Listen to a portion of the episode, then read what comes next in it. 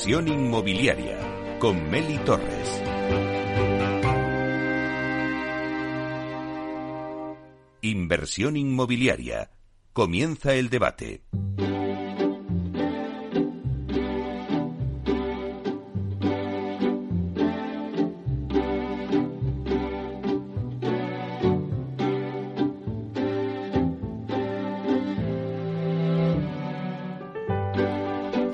Bueno, pues esta sintonía que escuchamos nos anuncia el tiempo del debate y hoy en nuestro debate vamos a hablar del papel de la financiación alternativa en el sector inmobiliario. Y es que la verdad es que eh, el sector inmobiliario anda un poco revuelto, ¿no? Con la subida de los tipos de interés. Hoy es, mismamente estaba hablando antes en la entrevista con, Santos González, que es el presidente de la Asociación Hipotecaria Española, y veamos un poco, pues yo le decía, bueno, ¿y quién está echando primero el freno de mano, no? Eh, el consumidor, los bancos, el promotor. Y bueno, la verdad es que ha sido una, una, entrevista muy interesante porque al final, pues el primero que me decía que echa el freno de mano, pues es el, el comprador, ¿no? Pero también seguido de los bancos, me decían, porque va ligado con la concesión de hipotecas. Entonces, bueno, pues sí.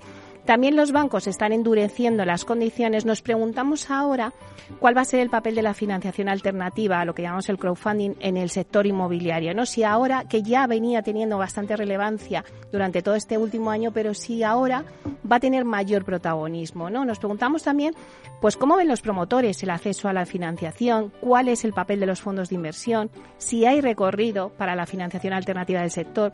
Son muchas las preguntas que vamos a intentar de dar explicación y dar respuesta ¿no? aquí en este debate con una mesa que tenemos hoy de lujo. Así que voy a presentaros eh, a quién tenemos en la mesa. Tenemos con nosotros a Carolina Roca, que es presidenta de Asprima y directora general del Grupo Inmobiliario Roca. Buenos días, Carolina. Hola, buenos días, Meli. Encantada de estar aquí de nuevo.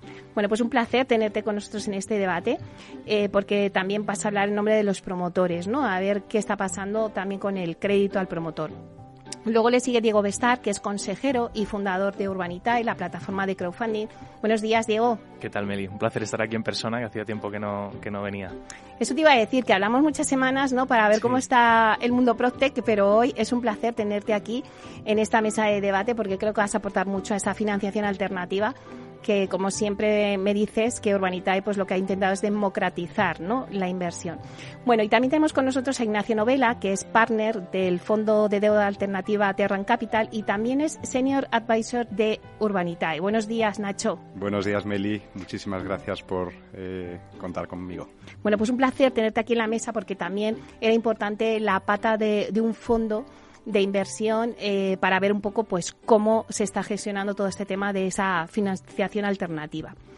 Bueno, si os parece, como todos sabemos que esa es prima, eh, Urbanita ya también lo conocemos, eh, Terran Capital también, pero quiero que me lo contéis vosotros, ¿no? Y lo que quiero saber es un poco, bueno, pues, ¿qué aporta cada uno de vosotros, pues, cuando nació Terra Capital, Urbanita, Asprima? ¿Qué es lo que aportáis al sector inmobiliario? Empezamos contigo, Carolina. Bueno, eh, eh, eh, empiezo yo, que soy la más antigua realmente. Asprima eh, ya tiene 40 y, parece que 46 años de... Asprima, de, pero tú eres de, muy joven, así que, a ver, que, que, la radio no nos ven, pero, pero desde luego lo puedo constatar, ¿eh? Pero es verdad que sí, soy joven, pero llevo muchos años en Asprima, ¿eh? Realmente, o sea, que, que soy ya decana. Eh, bueno, la cuestión es que en estos 45 años Asprima eh, surgió como, como, una asociación para dar servicio ¿no?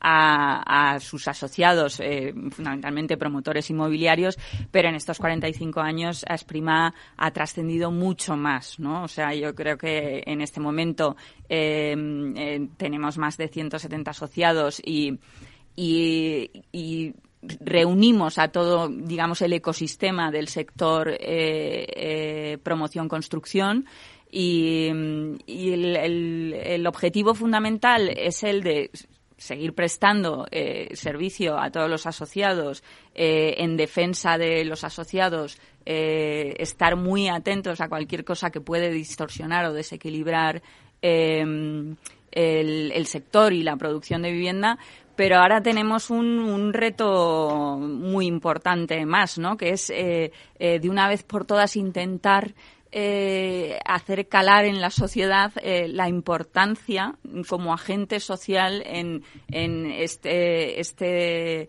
eh, eh, problema de acceso a vivienda, ¿no? esta, esta necesidad de, de, instrumentar las políticas de vivienda que hemos venido haciendo eh, durante 50 años, pues calar con ese mensaje a la sociedad y, y, de esta manera calar con ese mensaje a los políticos que en el fondo muchas veces actúan y legislan eh, en sentido contrario, como si verdaderamente fuéramos los enemigos cuando en realidad eh, somos realmente quienes podemos eh, solucionar este problema grave y, fortalecer este pilar social que es la vivienda, ¿no? Bueno, Diego, vosotros en Urbanitais habéis abierto ese mercado de inversión profesional a los pequeños y medianos inversores, ¿no? Sí, sí, sí. La verdad es que bueno, nosotros llevamos un poco menos que Asprima. llevamos desde el 2017, aunque en el mundo en el que nos movemos eso es también una eternidad, ¿no? Cinco añitos ya en, el mercado y, bueno, nosotros nacimos en, realidad para traer lo que es la inversión profesional, es decir, la, inversión en proyectos profesionales del sector inmobiliario al pequeño y mediano inversor. Es decir, los, esos proyectos, esos edificios que uno ve por la ciudad y dice, ojalá tuviera capital para poder invertir en esto, ¿no? Pues si nos juntamos entre muchos, entre muchos miles o cientos de miles, pues podemos ganar suficiente músculo financiero para poder invertir en ese edificio, en esa promoción y llevar una, una promoción, una inversión adelante, ¿no? Pero quizás en el contexto en el que estamos hoy aquí sentados, que es el, contexto de la financiación alternativa, bueno, pues Urbanitae hace dos cosas principalmente. Permite que cualquiera invierta en el sector inmobiliario, eh, pero también lo que hace es crear una, una vía nueva de financiación para, para, el sector promotor en general. ¿no? Eh, y al final, en los tiempos que corren y, según lo que estamos viendo nosotros en el, en el mercado, Urbanitae tiene ahora mismo unas 50 promociones en curso, vivas. Eh, y os podría decir que probablemente lo más complicado, y, eso que hemos vivido año, un año, 18 meses, eh, con temas de costes de construcción disparados, eh, falta de suministros, la pandemia también ha pasado hace poco, pues os puedo decir que una de las grandes preocupaciones que hemos tenido en estas 50 promociones que estamos ahora mismo llevando a cabo ha sido el encontrar la financiación para poder construir. Y es uno de los variables que ahora mismo, a la hora de analizar un proyecto, a nosotros nos llegan proyectos de, todo tipo, ¿no? Eh, y, bueno, en cantidades ya bastante relevantes. Uno de los puntos más eh, que más estudiamos en nuestro comité de, riesgos es qué relación tiene este promotor con los bancos y cómo de probable es que vayamos a conseguir la financiación para poder construir. Y hablamos de promociones perfectamente viables, con un nivel de preventas normalmente superior al 50%, con licencia de obras, con suelos libres de carga, em, a las cuales pues tradicionalmente el banco hubiera entrado sin ningún problema. Y lo que sí estamos notando es que en los últimos 12 meses em, esto cada vez es más complicado y es una incertidumbre enorme a la hora de tomar una decisión de inversión em, de si se lleva a cabo una promoción o no, ¿no? Porque si no cuentas con la financiación para construir, pues el modelo o, el, plan de, negocio normalmente no puede seguir adelante. Entonces, bueno, nosotros somos una, una solución de financiación alternativa muy importante para, para el sector. Vamos a cerrar el año con alrededor de 80 millones de euros eh, invertidos y el año que viene esperamos ya pues eh, hacer cifras más cercanas a los 160, 200 millones más o menos. Em, y, bueno, pues vamos a estar buscando pues es ofrecer una alternativa, sobre todo también de deuda, aparte del equity, que es el, core de lo que hacemos, para, para promociones viables como las que acabo de comentar. Nacho, eh, eres responsable del Fondo de Deuda Alternativa Terran Capital. ¿Cómo surge la idea de, crear este fondo? Bueno, Terran eh, Capital es un fondo de reciente creación. Em, eh, la idea surgió hace un año después de que mi equipo y yo invirtiéramos y casi desinvirtiéramos un, un, fondo de deuda alternativa.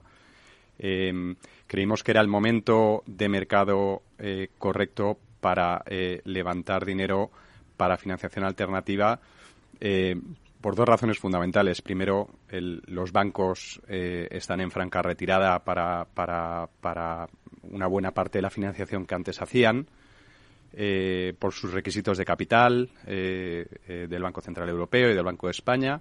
Es decir, a ellos les cuesta más les cuesta más dinero, por decirlo en términos coloquiales, prestar dinero por un lado, por otro lado, por la concentración bancaria eh, que ha habido en España en los últimos años. Después de la crisis de 2010, los bancos han pasado de 50 entre bancos y cajas a ser tres megabancos y dos o tres bancos medianos. Por tanto, el acceso a la financiación necesariamente es menor ahora, a la financiación tradicional, eh, necesariamente es menor ahora del que era antes. Em, por otra parte, eh, en España hay jugadores, hay fondos de financiación alternativa de gran tamaño, típicamente fondos anglosajones, que invierten grandes sumas de dinero, pero en pocos proyectos. y nosotros sabíamos por nuestra anterior experiencia y por los estudios que tenemos que, que, hacía falta, hacen falta más jugadores de tamaño mediano y pequeño que, que, al final sustituya la necesidad de financiación tradicional de las empresas y también de los promotores que, hay en España, que en el fondo eh, tiene un tejido eh, industrial y empresarial en el cual entre el 70 y el 80% de las empresas son pymes. Bueno, pues una vez hecha eh, esta ronda de lo que aportáis ¿no? al sector inmobiliario con vuestras empresas, vamos a ver un poco la situación que hay ahora mismo en el mercado tenemos una subida de tipos de interés altas, una inflación alta. Vamos a ver, eh, primero, mm, que Carolina nos haga esa radiografía. Eh, los análisis apuntan a un descenso de compraventas en el 2023, eh, pero moderado, como dicen algunas de las, de, las fuentes. Por ejemplo, eh, apunta eh, Atlas Real Estate Analytics un 1%, un 3% según Bank Inter. ING dice que el precio seguirá creciendo en 2023, aunque por debajo de la inflación. Bueno, pues ¿qué perspectivas tenéis vosotros en Asprima? A ver, em, eh, con respecto a los descensos de, de compraventa, fíjate, me voy a adelantar. Es que yo digo que probablemente el porcentaje no sea un 2, un 3, probablemente va a ser un porcentaje fuerte. Yo ya me adelanto al titular. Puede que haya un 20-25% de caída de, las ventas. Pero eh, sé que ese va a ser el titular, pero hay que poner, pero hay que poner eh, en valor la situación actual de los números. Es que, claro, va a ser probablemente un 20-25% de caída de ventas porque vamos a cerrar el 2022 con 660.000 transacciones, muy por encima de las 500.000, 550.000 transacciones que es la media que se viene produciendo eh, eh, históricamente en nuestro país, ¿no? Eh, muy por debajo de las 900.000 de aquellos cinco años de boom. lógicamente, si se produce una caída de la demanda volviendo a niveles normales de esos 500.000 o 550.000, pero llegamos a 500.000 unidades, que sigue siendo un dato muy sano de transacciones, pues se habrá producido, no hay más que sacar el ratio y se habrá producido un 25% de descenso. Pero eso no es alarmante. Además, hay que tener en cuenta que concretamente ya hablando de nuestro sector, el sector promotor, constructor, la obra nueva, si es que es al revés. O sea, llevamos 14 años infraproduciendo vivienda, tengámoslo bien claro, porque es que aún seguimos teniendo en la mente de los promotores que se pusieron a construir y construyeron, pero eso fue hace 14 años. Eh, y sin embargo, en estos 14 años, mm, el ratio de producción de vivienda es eh, francamente preocupante. Eh, cuando nos acercamos a las 100.000 y ya lo celebramos.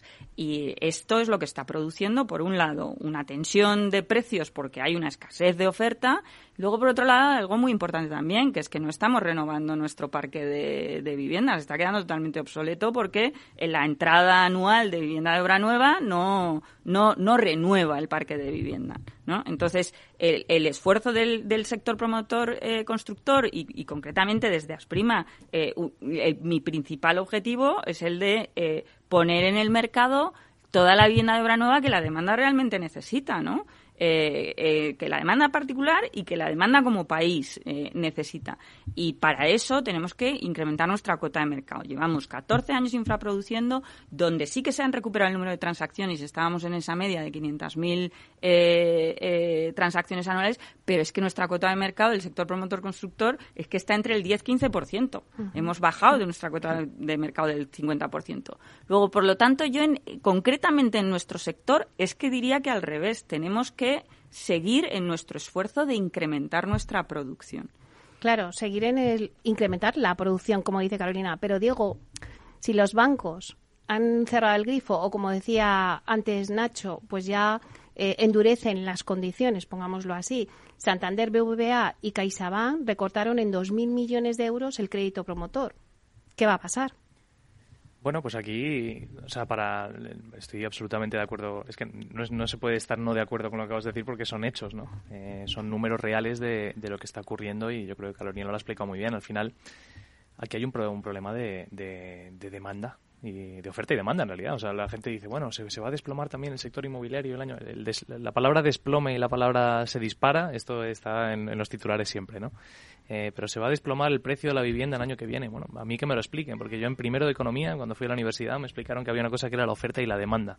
Y cuando hay eh, menos oferta que demanda, eh, es muy difícil que el precio pueda bajar. Entonces, eh, que se vaya a desplomar el precio, pues probablemente es, eh, vamos, yo no, no, no, lo veo, sobre todo en obra nueva, lo veo muy complicado porque lo que falta es más, más oferta, más vivienda. Eh, dicho todo esto, nosotros al final, creo que hicimos el, cálculo hace un par de semanas, hemos construido ya casi mil y pico viviendas en los últimos tres años, o sea que ¿Qué nos hace falta? Pues lo que comentábamos antes, la financiación. Y es verdad que con el repliegue de los bancos cada vez es más complicado.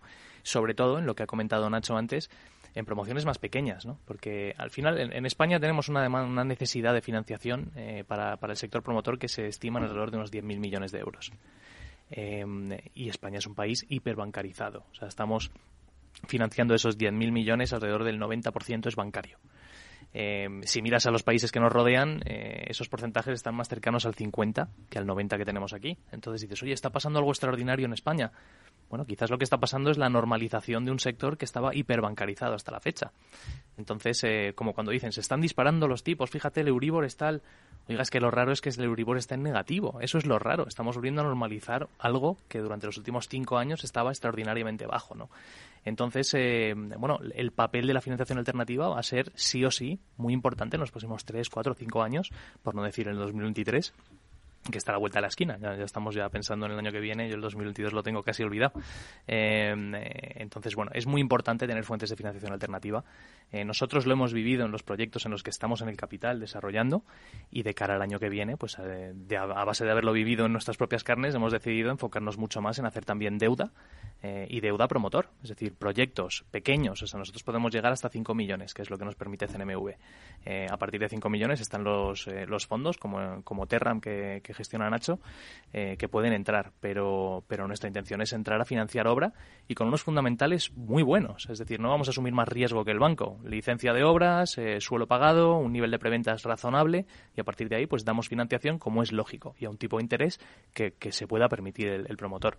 Y ahí yo creo que el año que viene va a haber mucho hueco.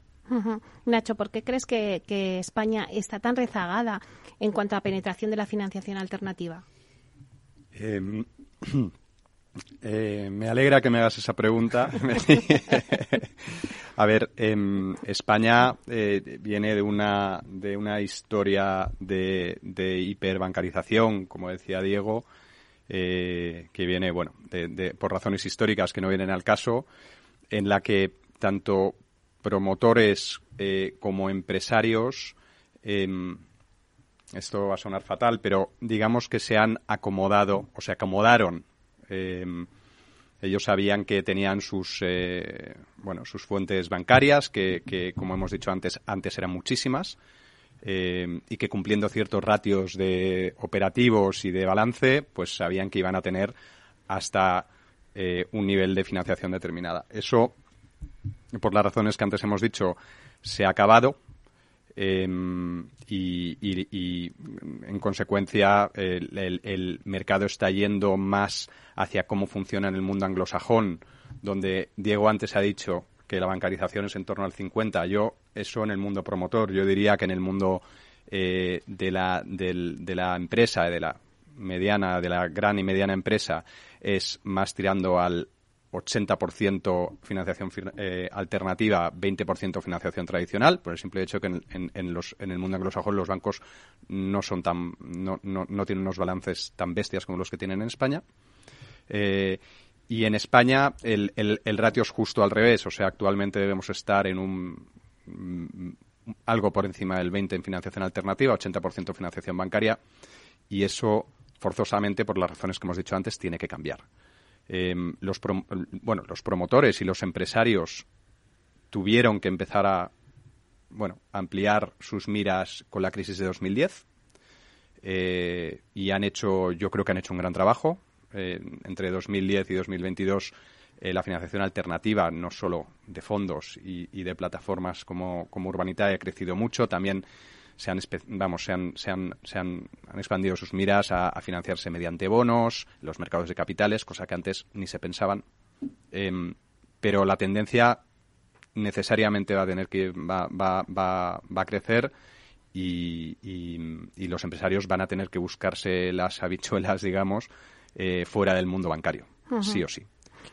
Bueno, pues llegamos ya a dar un parón aquí para coger un poquito de aire. Sí que me ha gustado mucho porque ya lo que nos vas a, introducir, Nacho, es en esas tendencias, ¿no? ¿Cuáles serán las tendencias del promotor, ¿no? Hacia esa financiación alternativa, que lo vamos a debatir en esta segunda parte, así que os esperamos en breve.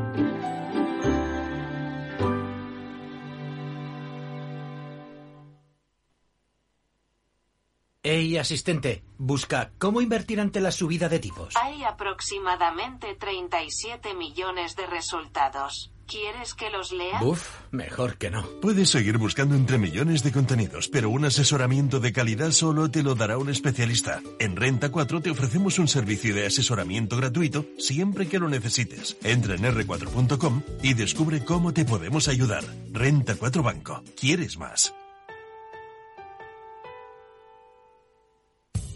Somos Mazapanes Barroso. En nuestra empresa elaboramos productos con ingredientes seleccionados siguiendo una tradición artesana transmitida de generación en generación desde hace más de un siglo. Te llevamos el auténtico mazapán artesano desde Toledo a tu casa. Nos esperan fechas muy especiales en las que no puede faltar en tu mesa. Compra tus dulces favoritos en nuestra tienda online www.mazapanesbarroso.com o llamando al teléfono 92 535 3149. Disfruta del auténtico mazapán con Mazapanes Barroso, maestros artesanos con tradición y calidad desde 1890.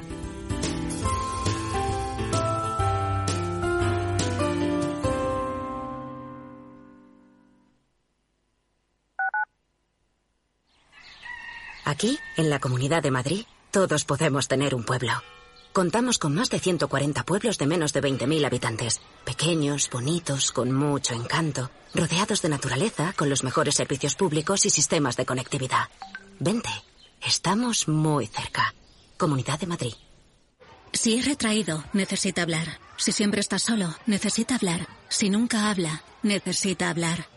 Hay alumnos que no levantan la mano aunque necesiten hablar. Detectar problemas socioemocionales es el primer paso para solucionarlos. Por eso contamos con un equipo especializado, cursos y guías para asesorarte. Infórmate. Comunidad de Madrid. Disfruta de la mejor cocina gallega en Montes de Galicia. Todo un clásico moderno en el barrio de Salamanca. Disfruta de la variada dieta atlántica, de las mejores carnes y pescados tratados con respeto y transparencia y regados con una de las mejores bodegas de la zona. En grupo, en familia o en pareja, Montes de Galicia te ofrece el espacio perfecto en cada ocasión. Aquí, en Capital Radio, está el programa más divertido y de mayor influencia en el mundo del capital humano. Todos los viernes a la una de la tarde, únete a Humanos en la Oficina, presentado y dirigido por el speaker internacional Miguel Ángel Pérez Laguna. Un programa donde el talento es protagonista en un formato innovador e irresistible que ya se escucha en 13 países. No te lo pierdas.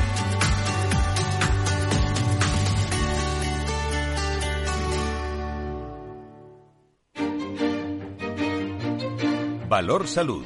Tiempo de salud. Su actualidad, sus personas, sus empresas. Todos los viernes a las 10 de la mañana en Capital Radio, con Francisco García Cabello.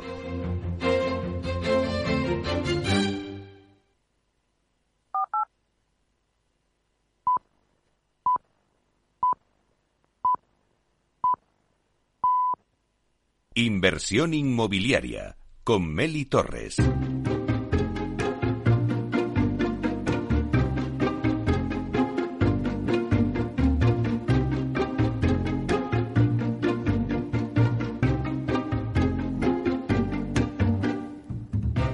Bueno, pues seguimos con el debate sobre el papel de la financiación alternativa en el sector inmobiliario. Damos un repaso rápido a la mesa que tenemos. Está con nosotros Carolina Roca, presidenta de Asprima y directora general del Grupo Inmobiliario Roca, Diego Bestar, consejero delegado y fundador de Urbanitae y Nacho Novela, partner de Terran Capital y senior advisor de Urbanitae. Nos hemos quedado que Nacho había hablado un poco pues de cómo van a ser esas tendencias a partir de ahora en, el mercado de la financiación para los promotores. Sí que me gustaría, teniendo a Carolina, que es la presidenta de la Asociación de Promotores, ver un poco en esas tendencias ya se está viendo, porque además, eh, Diego, me has dado un montón de ejemplos, pues se me viene a la cabeza el último, Gestilar, en Córdoba, ¿no? Ya empresas promotoras que ya están apostando por esa financiación alternativa. Pues sí, eh, la tendencia es claramente esa. Yo, eh, eh, retomando un poco lo que comentabas, Nacho, en este acomodamiento del promotor, sí que es cierto que, claro, veníamos de una época donde había, ahí sí que había una burbuja de financiación bancaria, ¿no? Entonces nos acomodamos totalmente, no teníamos que, que darle al ingenio para financiar nuestros proyectos. Y luego, sin embargo, ley del péndulo, todo lo contrario, ¿no? Concentración absoluta, se queda muy limitada, pero acompañado de que se queda también el sector eh, promotor constructor muy, muy reducido. Mm. Eh, entonces, em, eh, sí que es cierto que hemos aprendido a coexistir entre la reducción del sector y reducción de entidades bancarias y no sigue en este momento no es un problema grave el acceso a la financiación. De hecho acabamos de analizar eh, nada más eh, tomar posesión de eh, la presidencia de Asprima bueno pues una de las primeras cosas que hicimos fue hacer una encuesta para ver cuáles eran las principales preocupaciones de nuestros asociados no y la financiación que en otras épocas está en uno de los primeros lugares no está en este momento en uno de los primeros lugares. Pero lo cierto es que en, en este convencimiento de que somos un sector muy reducido para lo que realmente deberíamos ser y que nuestra tendencia tiene que ir hacia el crecimiento, eh, está claro que tenemos que buscar fórmulas alternativas de financiación. Porque las entidades financieras, las entidades bancarias dan para lo que dan. El préstamo promotor sigue estando muy penalizado en consumo de capital y, eh, insisto, da para lo que da. En, el fondo, además, con la nueva entrada de, con, la, con la ley de créditos hipotecarios, donde realmente el comprador no de vivienda de obra nueva no, no está obligado a esa subrogación, sino que con mucha facilidad se va. Eh, pues las entidades bancarias al final ven que, oye, el negocio de la hipoteca pues está más en el finalista eh, directamente que no en embarcarte en el préstamo promotor. Entonces, eh, sí que se está abriendo las miras hacia esta financiación alternativa que con la intención de que deje de ser complementaria y se convierta realmente en alternativa, porque realmente llevamos muchos años donde eh, ha entrado esa financiación en alternativa, pero no, no es una alternativa de verdad, es una complementaria hasta que entra el, el, préstamo bancario. ¿no? Esto yo con Diego, eh, eh, la verdad es que a mí... Mm, mm, mm, me hace mucha ilusión ver, porque recuerdo siempre que coincidimos muy al principio cuando acababas De, de, fundar ¿no? Urbanitae, y, me da gusto ir coincidiendo contigo en distintos foros y ir viendo cómo vas multiplicando no exponencialmente no no es una multiplicación es exponencialmente la inversión y los proyectos no eh, bueno pues yo creo que ese es el camino y algo muy importante que ha dicho Nacho eh, con respecto al fondo Terram. Es verdad que esa financiación alternativa cuando entró llegó cuando llegó y está muy focalizada en las grandes eh, compañías. Eh, y no hay que olvidar que de las, bueno, ya he dicho, muy escasas 100.000 viviendas que no llegamos a producir eh, anualmente, pero es que el 80 o el 70% o el 70.000 de esas viviendas no vienen de las cotizadas ni de las grandes empresas, no vienen de, de, de la pyme que realmente le cuesta mucho el acceso le cuesta mucho más el acceso a la financiación eh, bancaria tradicional y el acceso a la financiación alternativa que necesita mucho volumen, ¿no? Entonces, eh, yo sinceramente apuesto eh, por, por vuestras dos eh, iniciativas que sin duda son muy necesarias para la financiación. Yo iba a haber discrepado contigo antes, pero ahora ya no, ya no Ah, puedo discrepar. cuando has dicho que, que una de las que la preocupación por la financiación bancaria no era una de las mayores pre- preocupaciones eh, de vuestros eh, asociados. Eh, claro, al final, tanto Diego como yo vemos. En el caso de Diego sería más normal porque él se dedica fundamentalmente a eso, ¿no? A financiar tanto vía capital como vía deuda promotores inmobiliarios.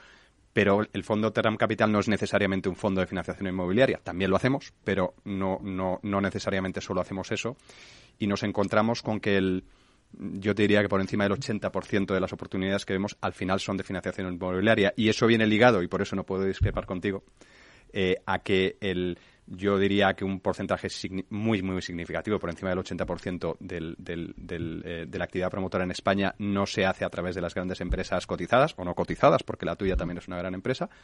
em, sino, sino por pequeños eh, promotores que de verdad, sobre todo con la caída de las cajas, han visto cómo su acceso al crédito se ha visto prácticamente eh, anulado, digamos. Entonces, eh, bueno, pues iba a discrepar, pero ya no, ya no discrepo. No hay debate. Eh, Diego. Yo, no, no, yo, iba, yo iba a decir ¿no? que es que es, es una necesidad ya casi estratégica. O sea, si vemos el peso que tiene lo que es la, nuestro sector en general, la, la- la promoción, no podemos depender de las entidades financieras, las pocas que tenemos ahora mismo en nuestro país, porque es que los criterios pueden cambiar de un día para otro y lo hemos visto muchas veces. Además, en España tendemos a hacer las cosas tarde y a lo bestia, pero cuando las hacemos lo, hace- lo hacemos a lo bestia. No podemos depender de que se pueda parar un sector entero porque caiga la financiación y no tengamos alternativas. Entonces, yo soy el primero que si puedo tirar del banco, tiro del banco porque es más barato. La financiación bancaria es la más barata y es la que hace que los números salgan geniales en las promociones. Pero lo que no puede ser es que un proyecto viable, eh, vendido, con licencia, con el suelo libre de cargas, no encuentre financiación para llevar a cabo esa, esa obra. Entonces hay que tener una alternativa. Y lo que hablamos antes de las cifras, por poner en, en- en perspectiva un poco, si pasamos del 90% que financia el banco de esos 10.000 millones que se estiman que hacen falta y bajamos al 60, al 50, estamos hablando de una necesidad de 3.000 y pico millones de euros que por mucho que crezca, Carolina, yo con el crowdfunding me va a ser muy difícil llegar a 3.000 millones y entre Nacho y yo pues igual hacemos un rascamos un poco esa superficie, pero pero hace falta más y hace falta que se nosotros, por ejemplo, lo que has dicho antes, Mary, del proyecto que hemos hecho con Gestilar, ya empezamos a ver con promotores que desde su inicio, desde la concepción de una promoción, ya piensan en hacerla con financiación alternativa. Ya piensan, esta promoción la voy a hacer con Urbanitae o esta promoción la voy a hacer con Terram. Eh, y eso yo creo que es el cambio de paradigma. Hasta ahora éramos, si no entra el banco, voy a ver a Urbanitae o voy a ver a, a Terram. Y empezamos a ver proyectos que dicen desde el principio es que no voy a hacer esto con el banco, voy a ir directamente con un financiador alternativo. Y además vosotros habéis lanzado al mercado un crédito al promotor. Sí, sí, sí. Para cubrir un poco la demanda que hemos estado viendo también en nuestras promociones desde, desde el capital, hemos lanzado el producto de crédito promotor. Nuestra intención es cobrar entre el 7 y el 9% de interés, pero sobre todo dar respuesta en 7 días. Es decir, esto que estamos viviendo nosotros en nuestras promociones de, bueno, tiene que ir a comité de riesgos del banco, tiene que ir a tal, pasan meses, no hablo de días ni de semanas, pasan meses en promociones que al final, pues muchas veces conseguimos que nos financien, ¿no? La mayoría.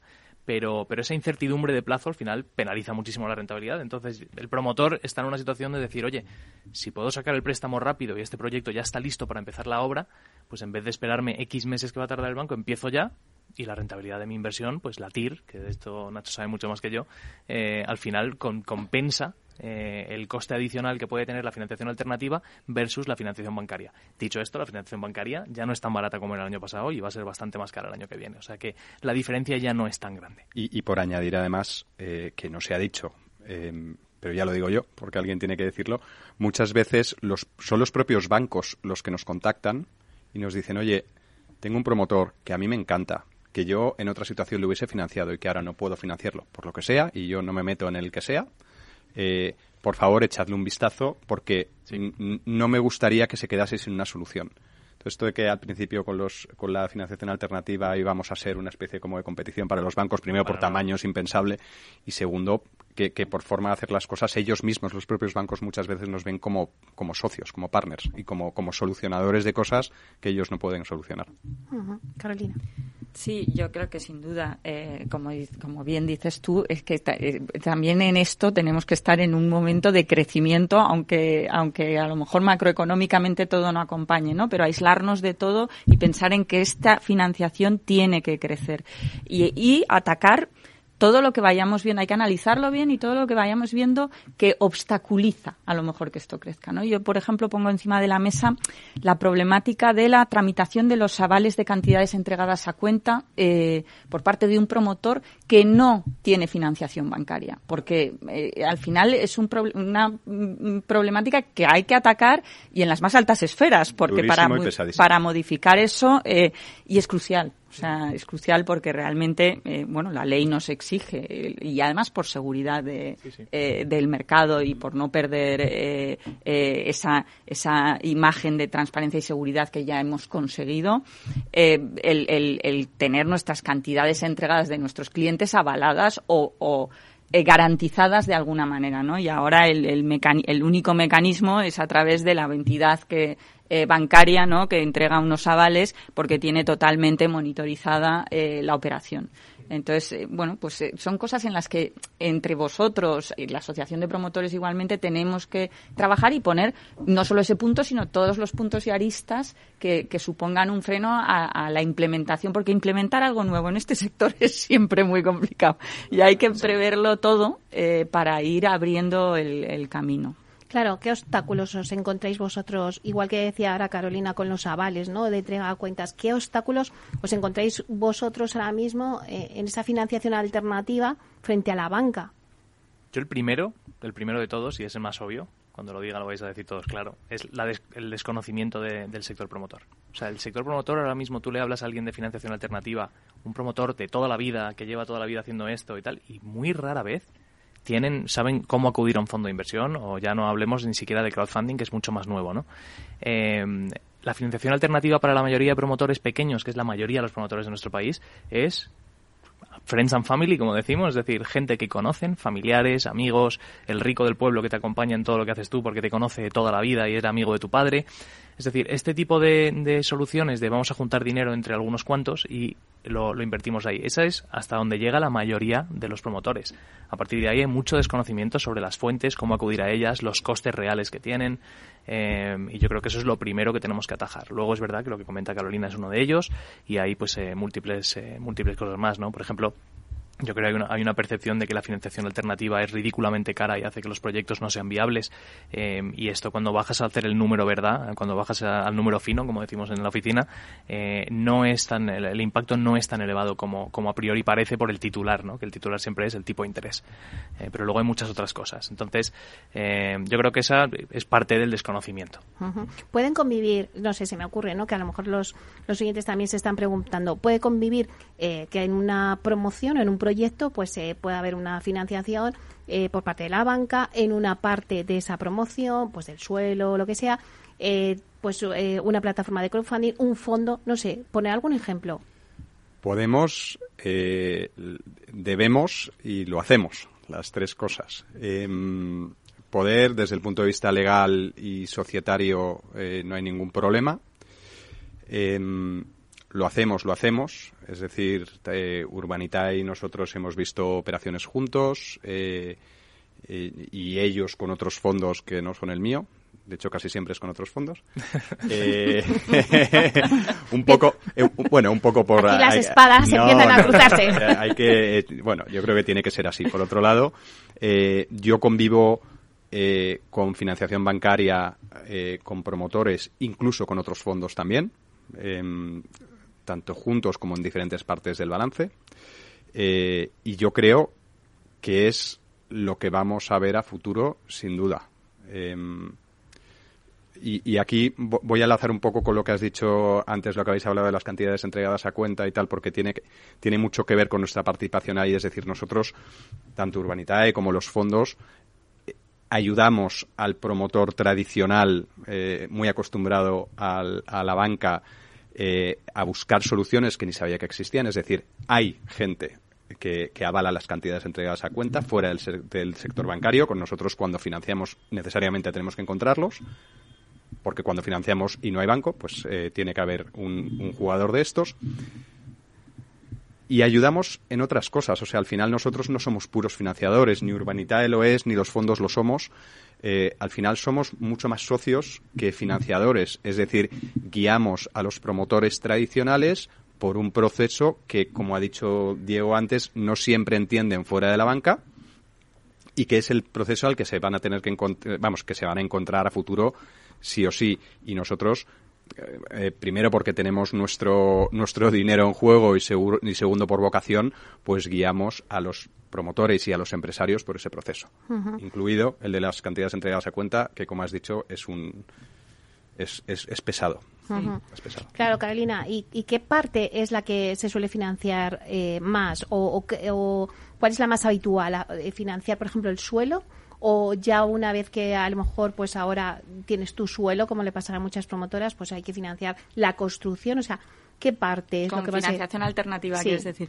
Eh, bueno, realmente, claro, hasta ahora eh, en esa comodidad o en esa posibilidad del, del eh, préstamo bancario, el préstamo bancario llega hasta donde llega. Lo que está claro es que la disposición de préstamo hipotecario solo llega a cubrir básicamente la construcción. Eh, es muy complicado. Eh, eh, digamos que lo normal es, luego vendrá gente, no, pues a mí me financiaron, pero la realidad es que la financiación sana establecida por una entidad bancaria es la de cubrir exclusivamente la, construcción. Luego, por lo tanto, si se necesita financiación para el resto de la inversión, eh, es donde se busca esa financiación eh, alternativa. Lo que pasa es que yo, al principio, cuando eh, en mi primera intervención he hablado de eso, de, la necesidad de que llegue más allá, porque es, este es el formato que, hemos conocido estos años, ¿no? Donde, digo, no es alternativa, sino que es complementaria, o sea, que, que llega, se financia y además un tipo de financiación que suena más, eh, mm, pues eso, de tipos de interés más agresivos, porque viene de donde viene para la compra de suelo eh, en, en, los años más duros post eh, post crisis, ¿no? Eh, y, tiene que ir más allá en, este objetivo que yo lo veo fundamental de comunicación, de que el promotor verdaderamente conozca y, se quite los mantras, ¿no? De, que la financiación alternativa no está solo para financiar el suelo y el tramo que no te financia el banco y que no te financia nadie y que tiene un riesgo brutal, ¿no? Sino todo lo contrario, que pase a ser no complementaria, sino verdaderamente alternativa y que entre en una forma de financiación coherente con las otras fuentes de. Diego, aterrízanos todo esto. ¿Queremos un ejemplo? Yo tengo un ejemplo, es que es, tengo un ejemplo perfecto. Mira, aquí en, aquí en Madrid, hace, mm, eh, creo que hace unos ocho meses ya o nueve, financiamos un proyecto en Vallecas, eh, con un promotor que además ya conocíamos porque habíamos hecho un proyecto anteriormente con ellos. Y mm, es un proyecto pequeñito, no hacía falta mucho capital y el 90% de los proyectos que hacemos nosotros eh, son, son de capital, es decir, no, no son de deuda. Entramos con el, capital con el promotor, si para comprar el suelo hacen falta 5 millones, igual el promotor dice yo quiero poner solo dos y necesito un socio que me acompañe y ponga tres. Y a partir de ahí desarrollamos el proyecto y ya buscamos financiación bancaria para construir, ¿no? un poco el modelo que acabo de comentar Carolina. Pues en este proyecto vimos que era tan pequeñito y el promotor no tenía tanta experiencia, tenía muchísima experiencia en el sector, pero no como, como constructor promotor, como empresa, no era una empresa relativamente nueva. Em, y entonces le planteamos, oye, ¿por qué no nos olvidamos de tener que buscar financiación? Vamos a, a, poner todo el capital encima de la mesa. Lo que hace falta para comprar el suelo y lo que hace falta para construir el edificio. Eso es financiación alternativa y no conlleva un tipo de interés. Conllevó sentarse con el promotor y decir, tú cuánto tienes, cuánto quieres aportar a este proyecto. Yo puedo aportar el resto como socio capitalista y nos olvidamos, ya está financiado el proyecto. Vamos a construir, vamos a vender y vamos a sacar una rentabilidad todos juntos. Entonces, la financiación alternativa no tiene por qué pasar por un préstamo de, eh, de un tipo de interés muy alto para comprar un tramo suelo porque no quiere entrar nadie. O sea, hay mucha, muchas maneras de hacerlo esta también es una de ellas. Financiar suelo, pues oye, eh, se ha hecho toda la vida y tiene unos tipos distintos a lo que son financiar obra eh, y puede tener mucho sentido también. Pero hay muchas alternativas, ¿no? Y una de ellas, por ejemplo, es la que os cuento. En este caso hemos levantado todo el capital necesario para comprar el suelo y construir el edificio entero. ¿Qué rentabilidad se sacó? Pues en ese proyecto se estima, está ahora mismo en curso, se está construyendo y se estima una rentabilidad, si no me equivoco, del alrededor del 15% TIR. Es importante. Nacho, te veías entiendo cuando estaba hablando Diego. Sí, bueno, al final, eh, como hemos dicho, ¿no? Los, los, tanto las plataformas de financiación como los fondos somos mucho más socios que financiadores. Al final nos sentamos con el promotor, entendemos lo que necesitan y lo estructuramos de la forma mm, que lo necesitan ellos y que el proyecto es viable. Eh, lo que habíais dicho antes de los, de los tipos de interés, obviamente la financiación alternativa es más cara que la bancaria, pero porque asumes un riesgo mucho más alto. Para empezar, cuando hay financiación bancaria estás por detrás de la financiación bancaria, con lo cual tienes un riesgo más alto. Y luego estás entrando. Yo, leí una entrevista tuya, Carolina, eh, eh, en la que decías que, en tu empresa eh, teníais una especie como de, axioma, que es que el, suelo se compra con recursos propios. Y yo estoy absolutamente de acuerdo. El suelo, el suelo para nosotros es riesgo de capital y, por tanto, si vas a financiarlo, necesitas una, rentabilidad más alta, porque estás asumiendo un riesgo más alto.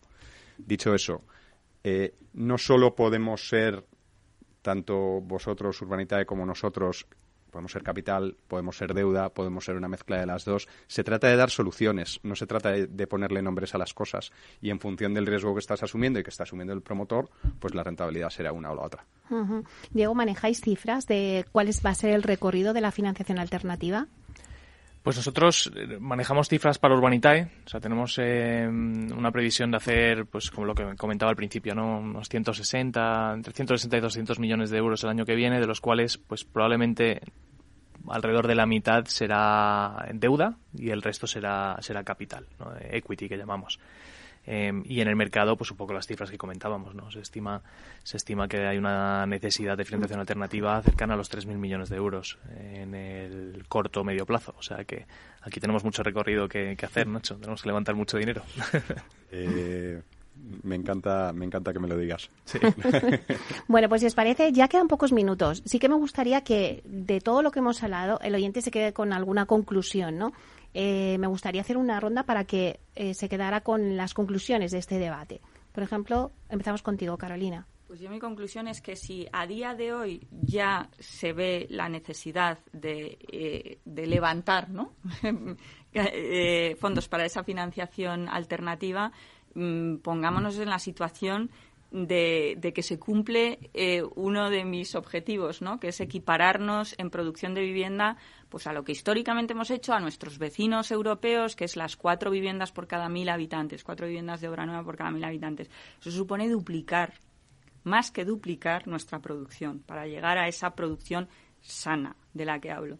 Claro, eh, ¿cuáles son los dos principales obstáculos cuando tú quieres crecer en este sector, en producción? ¿Quieres crecer en producción? El primero el suelo, nuestra materia prima, pero el segundo es la financiación. Es verdad que ahora no le damos importancia o la importancia eh, eh, eh, en el rango de, quizá porque tenemos otras preocupaciones más gordas, ¿no? Pero que, que en el momento que realmente intentemos crecer es que tenemos que duplicar esa financiación, que ya te digo que las entidades bancarias no están dispuestas a estar en, duplicar. La, pregunta que les hacemos anualmente es, oye, mantener o incrementar un... Pero eh, entrar en ratios de dos o dos con dos de incremento, eh, entonces sí, tenemos que preparar todo este ecosistema eh, y que haya muchos urbanitaes y muchas terras, a no ser que queráis vosotros monopolizar absolutamente el sector de la financiación alternativa. Lo intentaremos, pero va a ser, va a ser difícil. Yo, por mi parte, Meli, te diría em, eh, que bueno, la, necesidad de financiación alternativa está ahí.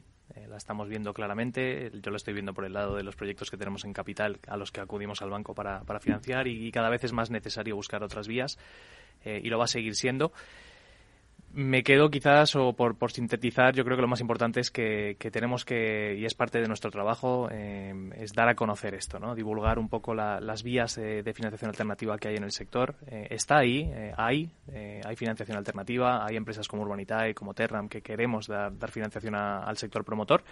y en el caso de Urbanitae tenemos a miles y miles y miles de pequeños y medianos inversores que quieren invertir en el sector inmobiliario, pero no se quieren comprar una casa, porque ya viven en una Entonces, hay muchísimo dinero parado en las cuentas bancarias ahora mismo eh, que no están eh, consiguiendo eh, ningún tipo de, beneficio y básicamente se está devaluando ese dinero.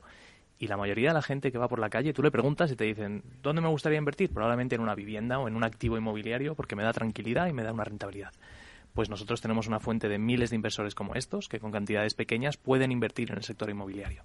Entonces es la unión perfecta. Eh, el pequeño y mediano inversor, que hay más de un trillón, perdón, un billón de, euros en las cuentas, eh, y luego la necesidad que hay de financiación alternativa para el sector que podemos cubrir en parte. Nacho. Pues eh,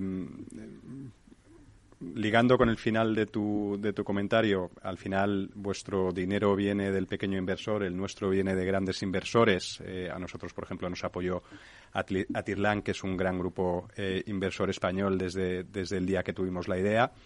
Eh, dinero hay tanto en las cuentas bancarias de los, de los pequeños inversores como de los grandes inversores por la gran liquidez que se ha generado estos años y, y claramente la financiación alternativa es un es, un, es una vía, es una vía para invertir y además yo creo que es una vía más segura eh, que otros, eh, lo que llamamos nosotros asset class que hay en el mercado.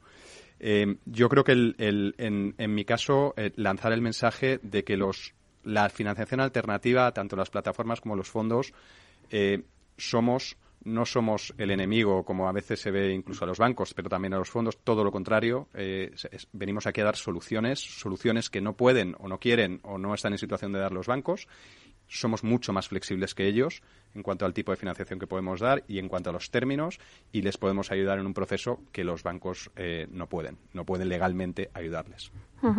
Eh, una pregunta, eh, Nacho. desde el punto de vista de los fondos de inversión, ¿cómo veis el papel creciente tanto de las plataformas de crowdfunding como de crowdlending? Que también es otra de las palabras aquí que vamos a ir añadiendo.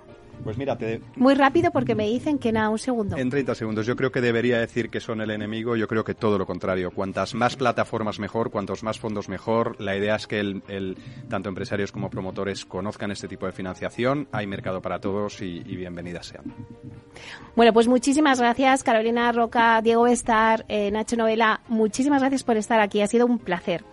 Muchas gracias, a vosotros. Gracias a ti, Meli. Bueno, pues hasta pronto.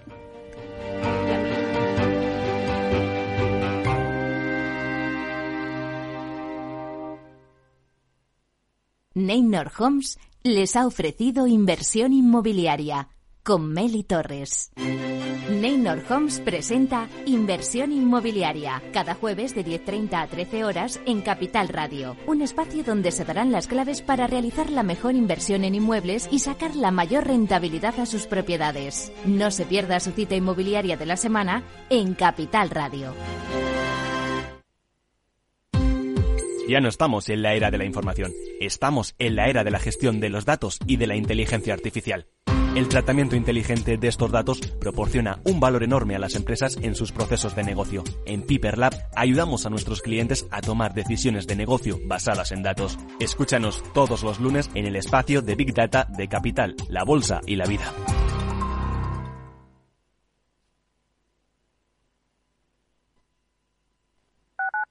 Capital Radio 103.2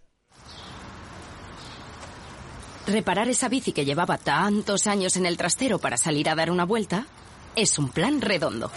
Como el plan que tenemos en la Comunidad de Madrid, en el que contamos contigo para darle muchas oportunidades a los residuos. ¿Te sumas a la economía circular? Comunidad de Madrid. Gráficas Naciones. Más de 50 años de experiencia en el sector de las artes gráficas. Apostamos por la última tecnología tanto en impresión offset como en digital y gran formato. Realizamos todo tipo de impresión. Tarjetas de visita, folletos, libros, vinilos, decoración y montaje de stands. Más información en el 91 629 2145 o en gráficasnaciones.es. Disfruta de la mejor cocina gallega en Montes de Galicia. Todo un clásico moderno en el barrio de Salamanca. Disfruta de la variada dieta atlántica, de las mejores carnes y pescados tratados con respeto y transparencia y regados con una de las mejores bodegas de la zona. En grupo, en familia o en pareja, Montes de Galicia te ofrece el espacio perfecto en cada ocasión. Humanos en la Oficina, el programa más divertido y de mayor influencia en el mundo de las organizaciones, con el presentador de mayor audiencia en el mundo del capital humano y speaker internacional Miguel Ángel Pérez Laguna. Todos los viernes a la una de la tarde en Capital Radio.